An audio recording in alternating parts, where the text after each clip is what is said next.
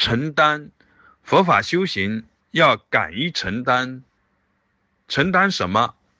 首先，敢于承担这样的一个事实：自己的修行终将指向成佛的目标，自己的修行终将导致自己的成佛，达到自觉觉他觉行圆满的状态。就是成佛，要敢于承担这样的一个事实，敢于承担这样的一个目标和方向，同时还要敢于承担自己就是未来佛，自己具足完美无缺的佛性。心佛众生三无差别，三者没有差别。自己是众生，自己有心，自己当然就是未来佛。对这一点要敢于承担。另外，要承担自己的佛性。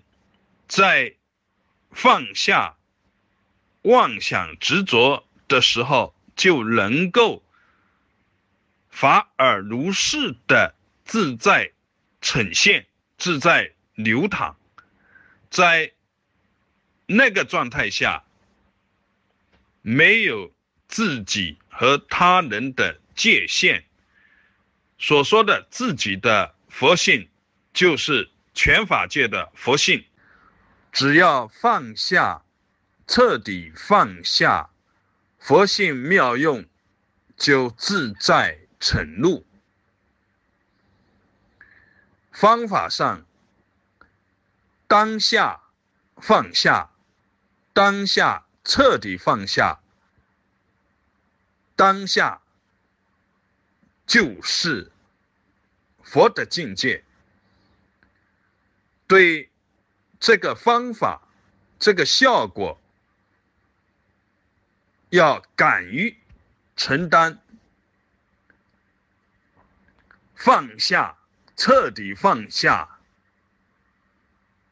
这是直截了当的方法，这是顿修顿证，对此要敢于承担如是见。